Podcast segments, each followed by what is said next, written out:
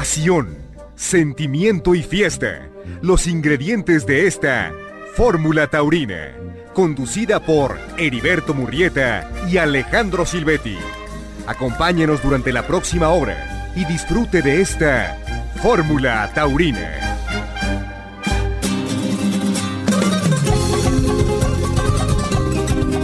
¿Qué tal amigos? ¿Cómo están? Nos saludamos con mucho gusto en este domingo aquí en Fórmula Taurina en compañía del matador Alejandro Silvetti. Alejandro, buenas noches. Muy buenas noches, mi. Buenas noches a toda la gente que nos escucha. Bienvenidos a esta segunda parte, a este segundo programa acerca del debate que vimos en YouTube. Eh, para todos ustedes en Fórmula Taurina lo vamos a platicar. Queda esta segunda, esta segunda entrega muy importante porque es la conclusión de todo lo que pasó en ese programa que iniciamos el domingo pasado y que tendremos que concluir este domingo de remate, ¿no? Exactamente, segunda entrega de este programa que se llama Periodismo Jurídico, que conduce la abogada Fernanda Caso y en el que participan Javier eh, Jiménez Gutiérrez por parte de la defensa, digamos, de la tauromaquia y Luis Pérez de Hacha, quien es el hombre que desde su puesto de abogado, desde su labor de abogado, ha presentado el amparo para que se suspendan las corridas en la Plaza México. Rodrigo Vargas y Casa está en la producción, Miguel Bárcena en la asistencia de producción en esta tarde en Radio Fórmula. Estamos abriendo la conversación. Participen con nosotros en nuestro Facebook, Fórmula Taurina, y en nuestro Twitter, arroba Fórmula Taurina. Y antes de dar paso a estas ediciones del programa de periodismo jurídico sobre la tauromaquia, eh, nos han preguntado, ¿verdad, Matador, la semana pasada si eh, Javier forma parte del equipo de abogados defensores eh, de oficio eh, o formalmente de la, de la Plaza México, pero no es el caso, ¿correcto? Sí, fíjate, es, importante aclararle a la gente que, nos había cuestionado, ¿no? Javier Jiménez Gutiérrez, como tú mencionaste, es hijo del ingeniero Javier Gutiérrez Espriu, miembro de la Peña de Armillita Solórzano Garza, pero su hijo, que fue forcado, él en este debate solamente participa, vamos a decir, como un, un invitado de parte de cada caso, pero él no forma parte.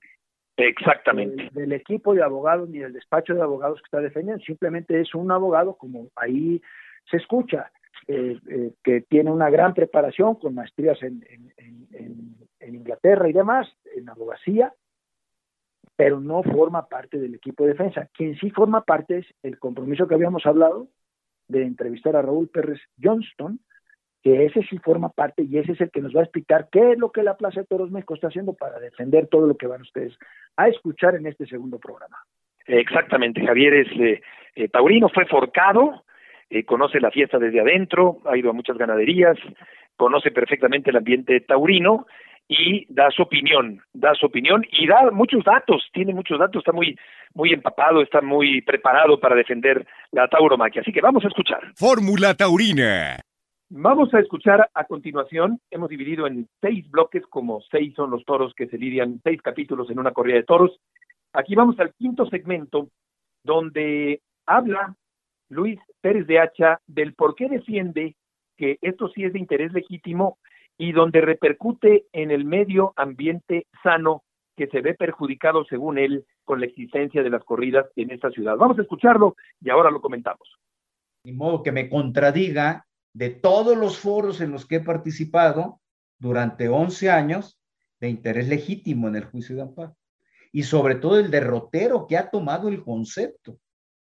Desde el día uno que entró en vigor la Constitución Federal y luego se publicó la ley de amparo en marzo de 2013, se ha dicho, oigan, el interés legítimo per se, solito, implica el cuestionamiento para ser resuelto por tribunales federales, un juez, un tribunal colegiado, Suprema Corte, para que toda la política pública es, es definida, determinada, normada por los congresos federales, los congresos estatales, pueda ser deshecha por el Poder Judicial Federal. Eso está clarísimo. Ya desde finales del siglo XX, cuando eran las leyes fiscales, la cancha de mi especialidad, las que se cuestionaban el razonamiento de una famosísima tesis Vallarta que duró ocho décadas en el Poder Judicial de la Federación. el amparo es improcedente contra leyes fiscales. Es lo mismo. Ahora, el problema no es este amparo, el problema fue en su causa una reforma constitucional que introdujo en el artículo 107, fracción 1, el concepto de interés legítimo, con una exposición de motivos muy amplia, precisamente para hacer la defensa de derechos colectivos, difusos o determinados. Entonces ahí tenemos un tema. ¿Qué ha pasado hoy por hoy? Bueno, pues que esto tomó un camino muy amplio y la barra mexicana, Colegio de Abogados, presentó un juicio de amparo contra la omisión legislativa del Congreso Federal, potestad exclusiva, de emitir el Código Nacional de Procedimientos Civiles y Familiares, no lo hizo, incumplió la obligación, la barra presenta, y entonces la Corte dijo, cualquier asociación civil, primera sala, que venga en defensa del derecho, del, Estado de Derecho, lo que ello significa, lo tenga reconocido en su objeto social y demuestre que lo ha realizado, tiene interés legítimo. O sea, lo que era un concepto de un tamaño ya que había tomado una dimensión en el Poder Judicial, pues se abrió, se magnificó por la Suprema Corte. Por eso Justicia Justa está presentando el amparo porque su vocación, objeto social es la defensa del Estado de Derecho. No se llama Barra Mexicana Colegio de Abogados. Y tenemos una trayectoria en temas de, no medioambientales, pero en temas de derechos humanos, derecho humano a la salud, derecho humano a la anticorrupción, etc. Entonces hay un trabajo, eh, trabajo laboral. En síntesis, en conclusión, lo que afirma Javier, lo he afirmado yo. El problema está en la reforma constitucional no está en este amparo. ¿En qué se ha traducido? Fíjate nada más. Bueno, además, no crean ustedes que aquí la, la polémica va a ser menor que lo que va a resultar en tribunales. Resulta que la empresa promotora trae un abogado de primer nivel en el juicio de amparo. Está haciendo una, dando la batalla de manera espectacular, lo cual pues, se pone más sabroso el juicio, ¿no? Digo, ya, ya veremos cómo resuelven los tribunales, pero intelectualmente esto resulta muy gratificante, así como lo estoy platicando, lo estamos platicando aquí con Javier, pero también lo que estamos leyendo en, en, en, el, en el chat, porque no es blanco, a, ver, aquí es blanco y negro, no hay ninguna tonalidad de gris, ¿eh? O los toros se permiten en el juicio, es decir, pasa algo en el juicio de amparo, donde se dice, la fiesta brava continúa en la Ciudad de México, o va a haber una sentencia que diga no continúan los toros en la Ciudad de México. No hay, no hay tonalidad gris, es decir, es como, no quiero decir un volado porque esto es de argumentación jurídica, pero, pero, en, de suyo, el interés legítimo está equivaliendo a microacciones de inconstitucionalidad, que tiene su propia metodología. Y ahí sí la Constitución permite, bajo ciertos supuestos, y solo a la Suprema Corte, invalidar leyes. Voy a hacer un comentario. Me salgo de los toros y me voy a ir a otra materia altamente polémica, que lo he platicado con algunos jueces especializados en, en competencia económica, energía, telecomunicaciones todo ese nombrezote que tienen el, digamos que el, el reclamo, por utilizar una expresión amable, que se hace en las mañaneras o se ha hecho en las mañaneras en contra de, de los jueces de distrito en materia especializada, precisamente al momento de tocar las leyes y suspenderlas, es esto mismo que estamos platicando ahora respecto de los toros. Mutatis mutandis, es decir, en su equivalente. Y concluyo, el problema está en el origen y en la interpretación que la propia Suprema Corte de Justicia ha dado el concepto de interés legítimo. Quienes estamos en contra de las corridas de toros, tomamos lo que existe y, y, con eso lo, articulamos. Falta ver si transita. Yo creo que el, el, primer, la primera, el primer tercio de la corrida está precisamente centrado y así lo está planteando eh, Raúl, el abogado, el, abogado que trae la empresa promotora de toros, lo está planteando su primer tercio de la corrida, precisamente del interés legítimo, porque pues ahí, si, si eso le funciona, se desarticula. Ahora, Nosotros traemos el criterio de la Suprema Corte, de la barra mexicana, Colegio de Abogados, que es la que nos está dando la pauta y que convenció al juez de distrito para admitir el amparo y conceder la suspensión. Entonces, como, como, como, se ve, el tema jurídico mm, está así como mm, en veremos, ¿no? En veremos. Yo evidentemente estoy convencido de que sí tenemos interés legítimo y que el sufrimiento animal vulnera el derecho humano a un medio ambiente. Dice Luis Matador que la existencia de las corridas de toros en esta ciudad no garantizan o atentan contra la garantía del derecho humano al medio ambiente sano.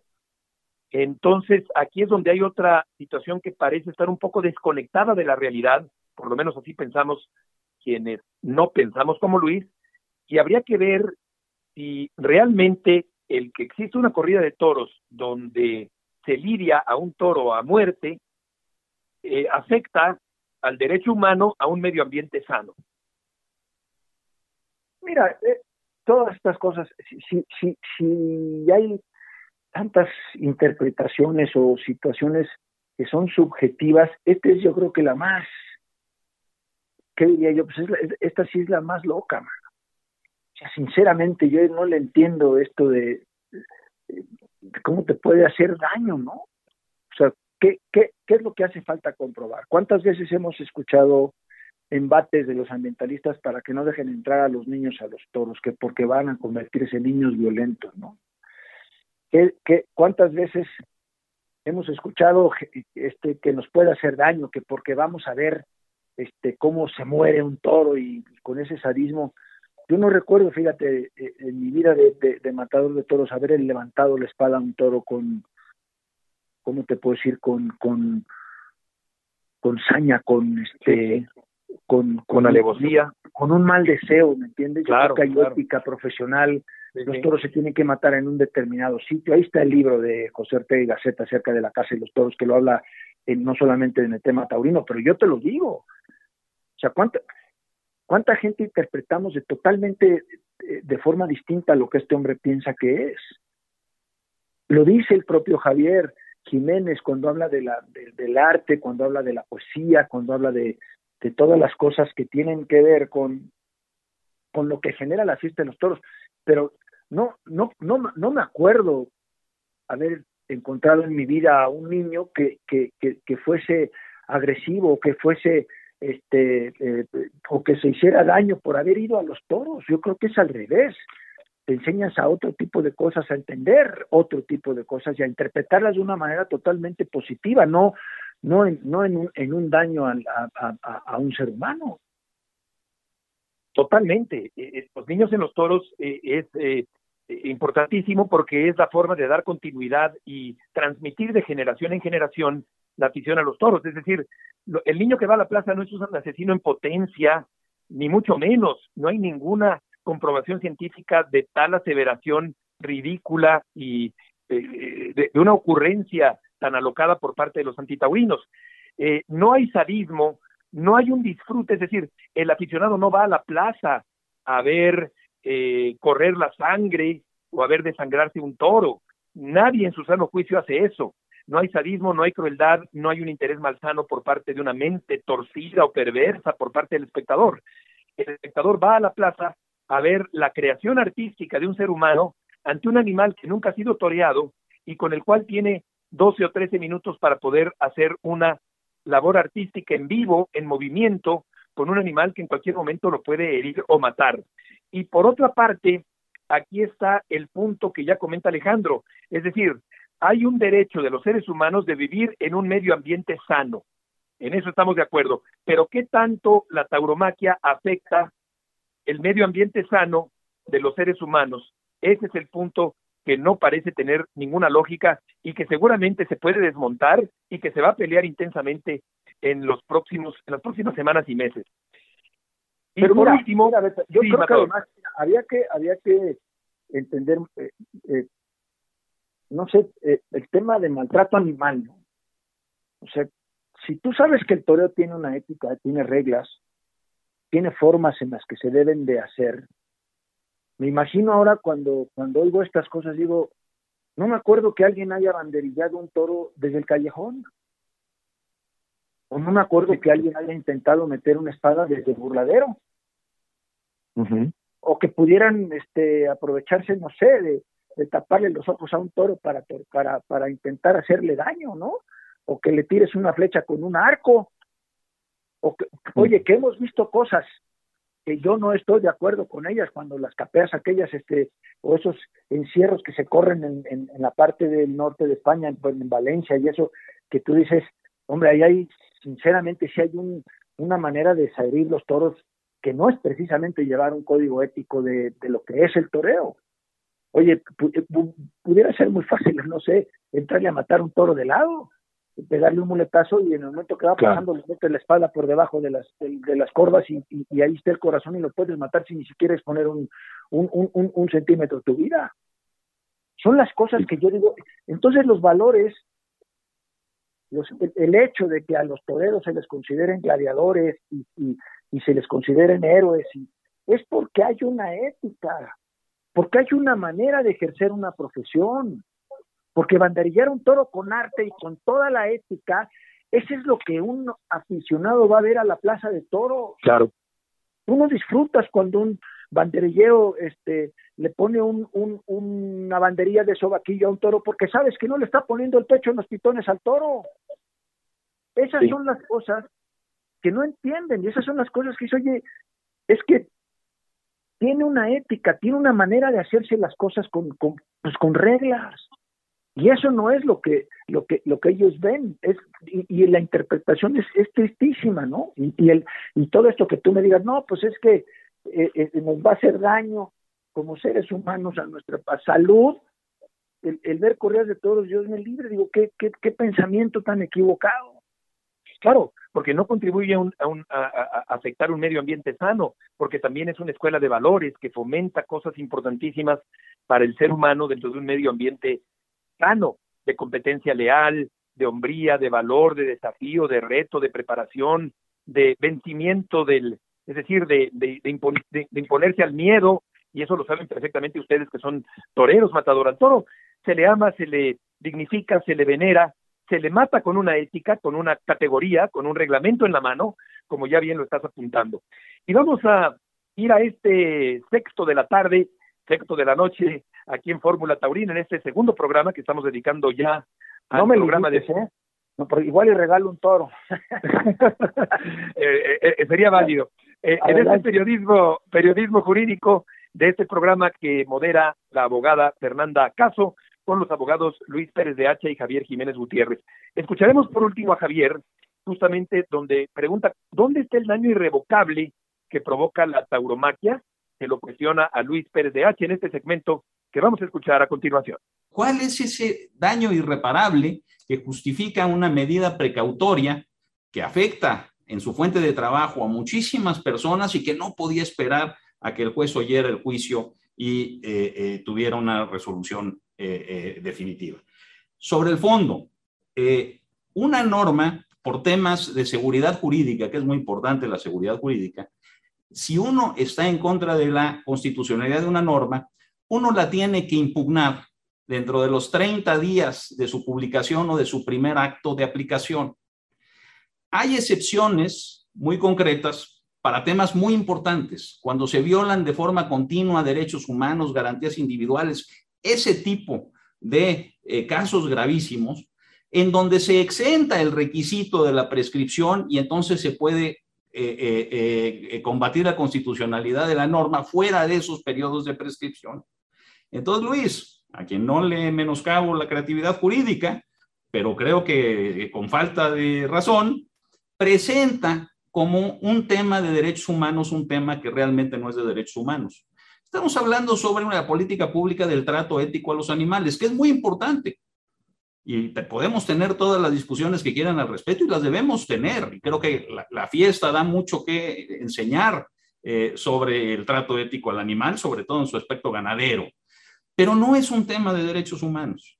Y Luis lo plantea como un tema de derechos humanos para salvar eh, el tema de la prescripción y para tratar de que el juez declare la inconstitucionalidad de una norma cuya norma no se debería ya estar eh, cuestionando en estos momentos como por, disfrazada de derechos humanos. ¿Qué, cuál, por, qué me, por, qué, ¿Por qué tengo tanto problema con esto? Porque cuando se litiga como derecho humano algo que no es un derecho humano, primero se frivolizan los derechos humanos. y eso es muy grave en un país que tiene un grave problema en materia de derechos humanos. Pero además se introduce un gran elemento de incertidumbre. Es decir, estos periodos de prescripción eh, están diseñados para que si alguien va a combatir una norma, la combata inmediatamente y no se espere a que mucha gente haga, eh, ejerza profesiones, se forme en profesiones, invierta, etcétera, etcétera, eh, y luego se cuestione la, la, constitucionalidad de la norma, ya que se realizaron una serie de actividades en perjuicio a quien, la, a quien las realizó. Entonces, si todo lo planteamos, y discusiones que no son eh, eh, de derechos humanos los planteamos como cuestiones de derechos humanos, entonces esa seguridad jurídica se viene abajo. Llevemos el argumento de Luis al extremo. Luis dice, yo realmente no estoy eh, defendiendo el trato al animal, yo estoy defendiendo el derecho humano a un medio ambiente sano que se vea afectado cuando se trata de determinada forma a un animal. Es decir, mediante una carambola de tres bandas, hace lo que es una discusión sobre el trato ético a los animales, importante, pero no derecho humano, una discusión de derechos humanos. Si la lógica de Luis triunfa, cualquier debate de política pública sobre cualquier tema que tenga impacto en el medio ambiente, o sea, sobre cualquier tema, puede ser litigada como una cuestión de derechos humanos. Eso le introduce un elemento de incertidumbre bestial a toda actividad humana que tiene un impacto en el medio ambiente, que es toda. La industria eléctrica, la industria petrolera, la industria minera, la industria plástica, la industria automotriz, la historia, todo, etc. Y entonces, si uno eh, es eh, antitaurino, a lo mejor ahorita está muy contento, pero ahorita son los toros. El día de mañana puede ser cualquier otra actividad. Entonces, si prospera este amparo de Luis, acabamos con una incertidumbre bestial hoy en los toros y mañana en cualquier actividad que puede que tenga eh, eh, eh, efectos sobre el medio ambiente y que pueda ser alegada como un litigio de derechos humanos porque tenemos el acceso, tenemos el derecho humano a un medio ambiente sano. Y finalmente, el tema que tú planteas en forma muy puntual, legislar sobre, legislar desde la judicatura no es lo más sano. Y este tema, supongo que ya has hecho o estarás por hacer algún programa sobre el tema, y si es el caso, descaradamente me candidateo porque soy profesor de Derecho Comparado, es el gran tema que se está discutiendo en todo el mundo hoy, por lo que pasó en Estados Unidos en materia de aborto. En materia de aborto, en 1973 se establece Roe Wade eh, dando cierta regla para el aborto, que no podía ser prohibido en los primeros tres meses de gestación. En 1994 hay un caso muy importante que se llama Casey, que es bellísimo, eh, en donde a una corte, a una Suprema Corte Americana, integrada por una mayoría de ministros conservadores que, que eran pro-life, que estaban en contra del derecho de la mujer a decidir, se le plantea la revisión de Roe. Y esta corte dice, no, eh, yo soy pro life, pero no se me, no se me preguntaron mis eh, sentimientos personales. Se me preguntó cuál es el derecho aplicable y el derecho aplicable ya está establecido. Eso se vino abajo con Dobbs, la sentencia que se acaba de publicar, y ha sido el gran escándalo en el derecho, internacional, en el derecho internacional.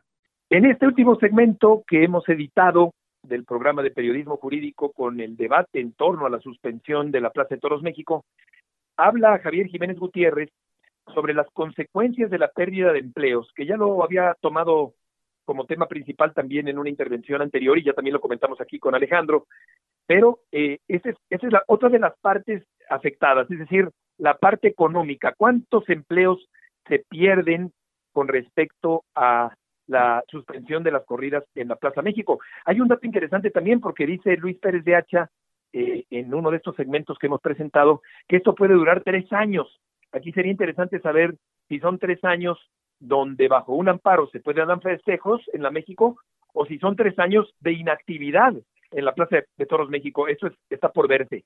Pero se quedarían muchas personas sin trabajo, y es lo que dice Javier, en, en caso de que se suspenda definitivamente la actividad taurina en la México. Así es, es, es el, riesgo tremendo, ¿no? Y sobre todo lo que decíamos hace un momento, el, el, a destiempo, ¿no? El, el que tan tarde salgas con esta posible suspensión para que, para que, vamos, y menciona inclusive acerca de los periodos, ¿no? Dice, oye, yo no sé si la temporada 22-23 se va a dar o no, si se va más para adelante, porque además hay, eh, eh, eh, otro de los temas que, que se han abordado y que, y que no habíamos comentado nosotros ahora es inclusive no solamente el daño económico para la gente que no tiene trabajo o que perdería su trabajo. ¿Y qué pasa entonces con la gente que tiene derechos de apartado? ¿Qué daño le van a hacer colateralmente al que tiene derechos de apartado y que pagó por ellos una fortuna porque son son, son, son tarjetas que tienen un costo en la calle. Imagínate ahora que te dicen que no hay temporada o que puede durar la Plaza México tres años cerrada, imagínate el daño que tienes tú como, como, como tenedor de una tarjeta de derecho apartado, de varias. Sí, claro. ahora, eh, yo, yo pienso también, Matador, que vamos a suponer que quitaran las corridas. Con eso no se garantiza un medio ambiente sano tampoco, o sea, no, no tiene que ver con la existencia de las corridas el que haya un medio ambiente sano en eh, esta ciudad capital eh, particularmente, y habrá que ver qué tan, eh, qué tan fuertes son los argumentos sobre la constitucionalidad o inconstitucionalidad de las corridas de toros, que yo creo que están amparadas dentro de una actividad perfectamente legal. aquí dice por último eh, y creo que es importante mencionarlo, que cuando dicen que es suspensión definitiva, acaba de decir Javier que no necesariamente significa que sea definitiva. Yo digo que parece una, una expresión un poco cantinflesca y confusa, pero en términos legales la palabra definitivo no significa que sea definitivo en términos prácticos. Es decir, que todavía está en el aire, que todavía está en veremos matador la continuidad de las corridas en la Plaza México para este mismo año 2022 si algo, si algo estamos aprendiendo en esta, en esta, en esta situación, pues tiene que ver con cosas legales, ¿no?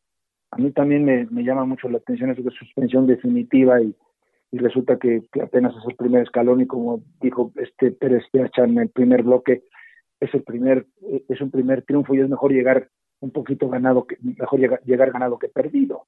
Pero pues estamos aprendiendo muchas cosas, esto de suspensiones definitivas, esto de, de que hay tres escalones, que si los tribunales eh, eh, primarios, luego los, los colegiados de distritos, luego la Suprema Corte de Justicia, hay muchísimas cosas que nos estamos aprendiendo porque sinceramente e, esta pues es una es una profesión muy técnica el, el hecho de ser abogado y de muchas conocimientos para poder entender las instancias, los escalones y la terminología, que para nosotros, pues es, como bien señalas tú, hasta cantinflesca, ¿no? Suspensión definitiva, no, pero espérame tantito, no es definitiva, ¿no? Así llegamos al final de esta edición del eh, programa que ha presentado Inteligencia Jurídica y que se llama Periodismo Jurídico, con la participación de dos reconocidos abogados, uno a favor de la tauromaquia, otro en contra de la tauromaquia. Pero creo que hay que destacar el nivel eh, ideológico de este debate. ¿Qué te ha parecido, Matador, eh, lo que hemos escuchado por parte de estos dos abogados, muy empapados cada quien de su tema? Mira, yo creo que es admirable, ¿no? De verdad es admirable, en mi opinión, por no hemos, yo no había visto un debate tan, tan serio, tan respetuoso principalmente hablando, Creo yo que eh, el, tema que ha ensuciado mucho toda esta parte de las formas de pensar en, en, en, la parte pública tiene mucho que ver con la manera de actuar de los ambientalistas, ¿no? De siempre agredir, de, de, molestar, de ofender, el caso de Faitelson con, con, los toreros y con los propios aficionados, ¿no? Un espectáculo de estúpidos para estúpidos, ¿no? Me parece totalmente distinto a lo que a lo que vimos y lo que oímos en este documental que yo creo que había que invitar a todo el público de Fórmula Taurina para que se metan a YouTube, para que busquen periodismo jurídico, para que encuentren la parte esta de IntelliJuris y que vean cómo conduce Fernanda Caso este y con qué respeto se hablan ellos, tanto Luis Pérez de Hacha como Javier Jiménez, con qué respeto, con qué nivel de, conocimientos y de la ley y de y, y, de qué manera se, se contestan y nos inclusive este la manera misma en la que Luis Pérez de Hacha toma y habla de la tauromaquia, no es este, y de la manera en que él mismo reconoce, por ejemplo, que el 80% de sus amigos son taurinos. Sí. O sea, se lleva a cabo un, un debate muy formal, muy bueno, de altísimo nivel, y creo yo que eso es una cosa digna de aplaudir y de reconocer, porque este realmente es un debate que se va a llevar a cabo en los tribunales, ¿no? Es, un asunto que, que yo puedo pensar de una manera, tú puedes pensar de otra, pero nunca nos vamos a gritar, no nos vamos a ofender, nos vamos a, a intercambiar nuestras formas de pensar, respetándolas, él también lo dice Pérez Yacha, dice, eh, eh, yo sé que el 80% de mis amigos son taurinos, entonces, reconoce muchas cosas como, que luego ya habrá mucha tela de dónde cortar en otro tipo de conceptos que se manejan en ese, en ese debate, como es el hecho de haber abandonado a los jóvenes, que lo dice Javier Jiménez, en el sentido estricto de no haberles dejado conocer toda esta parte que es la crianza del toro de lilla, las ganaderías, los ecosistemas, que ellos mismos no han entendido, no conocen, y que por tanto nos, no son actualmente aficionados a la fiesta de los toros por esa razón, porque creen que todo lo que pasa en, en, la fiesta de los toros es lo que tú ves en la plaza de toros. Que mi pensamiento no es más que el hecho de que tú veas la posibilidad de que te emociones, que vibres, que sientas cosas que solamente tiene la fiesta de los toros. Entonces, todas estas cosas que hemos perdido con la juventud, las cosas mismas que le hemos dado, dejado de dar importancia para que ellos vean lo que es la fiesta, para que vean de lo que se trata, de lo que pesa un, un, traje de torear, de lo que pesan los avíos, de lo difícil que es ponerse, aunque sea delante de una becera pequeñita, para poderle dar el respeto a las otras cosas. Yo creo que el, el, el, debate es de altísimo nivel, es de reconocerse la cultura, obviamente la educación de ellos, la manera en que lo conduce la, propia Fernanda eh, Caso, en fin, creo que es un, es un debate de, de muchísimo nivel.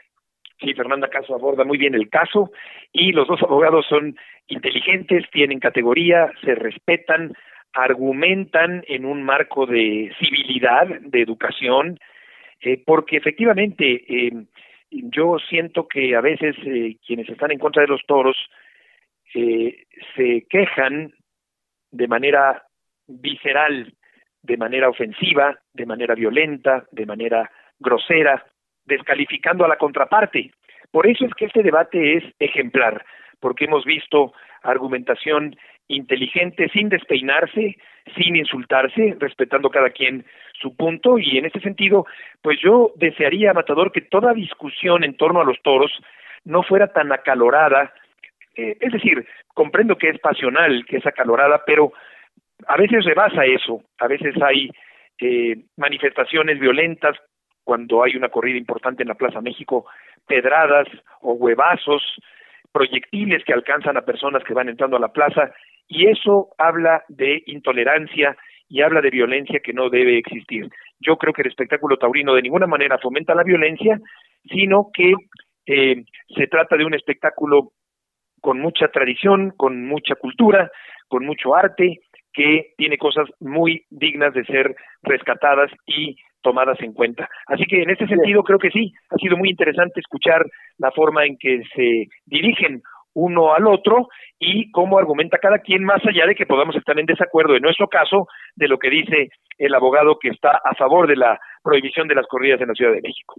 Y mira, si me permites, Beto, ¿no? él, él utiliza un término, dice, hemos escuchado los debates habla de, los debates ambientalistas y, hoy, y en, en, contra y en favor de la fiesta de los toros, dice exhaustivos, hasta exhaustivos.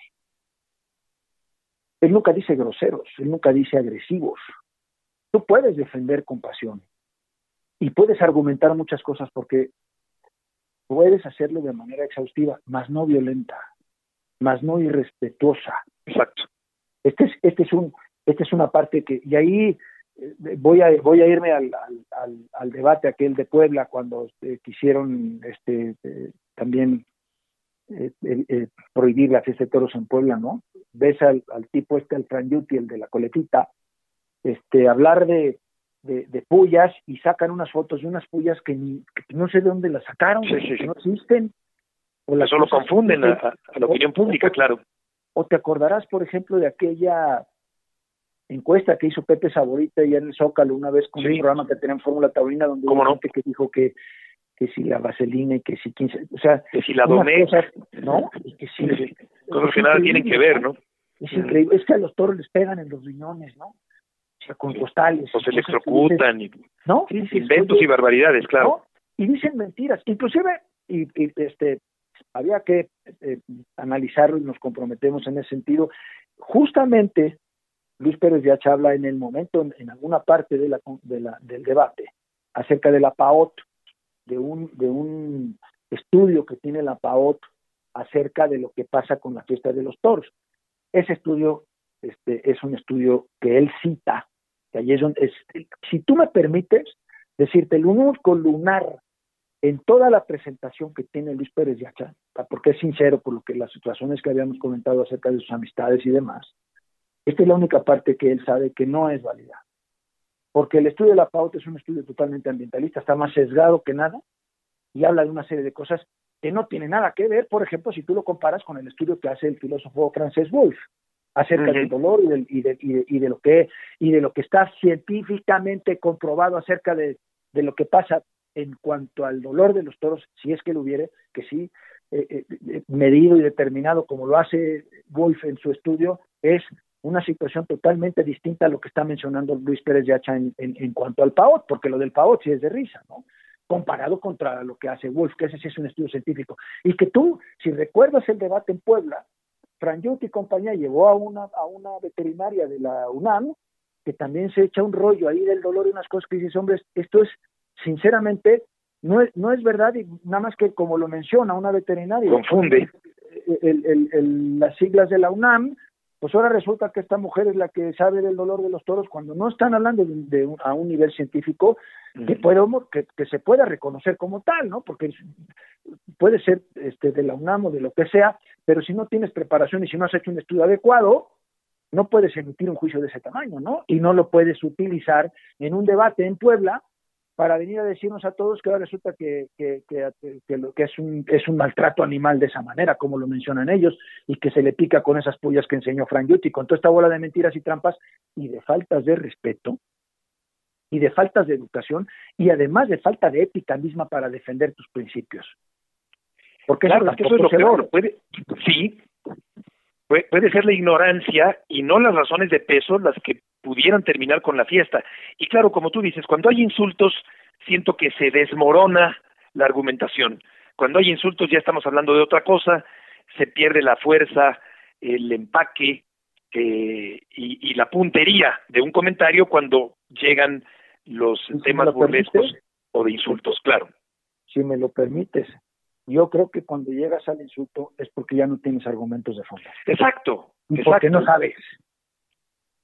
Exacto. Cuando llegas a la descalificación, pues ya baja totalmente de nivel la argumentación y es porque no tienes argumentos y el recurso fácil es el insulto, la descalificación y llamar asesinos, cobardes, estúpidos, etcétera. Estamos llegando al, al final del programa, de ese segundo programa. Nos eh, da mucho gusto que nos hayan acompañado y ojalá que haya sido de interés eh, todo lo que hemos presentado esta edición del programa de periodismo jurídico con respecto a la situación actual de la tauromaquia en la Ciudad de México, Matador.